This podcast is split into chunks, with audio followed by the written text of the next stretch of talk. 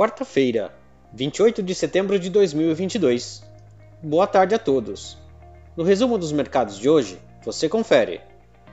O Ibovespa fechou o dia em terreno positivo, com ligeira alta de 0,07% aos 108.451 pontos, interrompendo assim a sequência de quedas registradas nos últimos pregões, em dia de agenda de indicadores e eventos menos robusta, marcada pela volatilidade.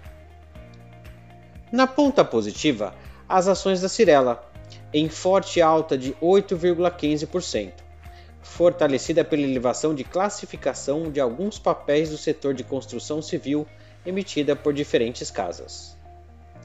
Na ponta negativa, as ações da Minerva, em expressiva queda de 3,63%, diante do risco de recessão global que voltou a contaminar o setor de frigoríficos, em dia de ampla volatilidade e busca por ativos de maior liquidez. Às 17 horas, o dólar à vista estava cotado a R$ 5,35, apresentando ligeiro recuo em relação a ontem. Indo para o exterior, as bolsas asiáticas encerraram os pregões em forte baixa, diante do persistente temor de recessão devido aos apertos monetários. Os investidores seguem apreensivos à medida que os bancos centrais elevam seguidamente suas taxas de juros visando conter a inflação. No Japão, o índice Nikkei apresentou um recuo de 1,50%.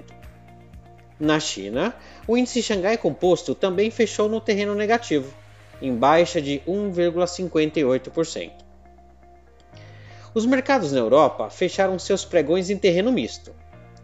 As primeiras horas do dia foram negativas, com investidores mais atentos aos riscos de recessão, em quadro também de crise no setor de energia no continente.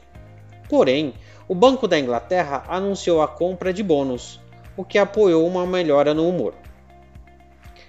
O índice Eurostock 600 encerrou o dia em leve alta de 0,30%.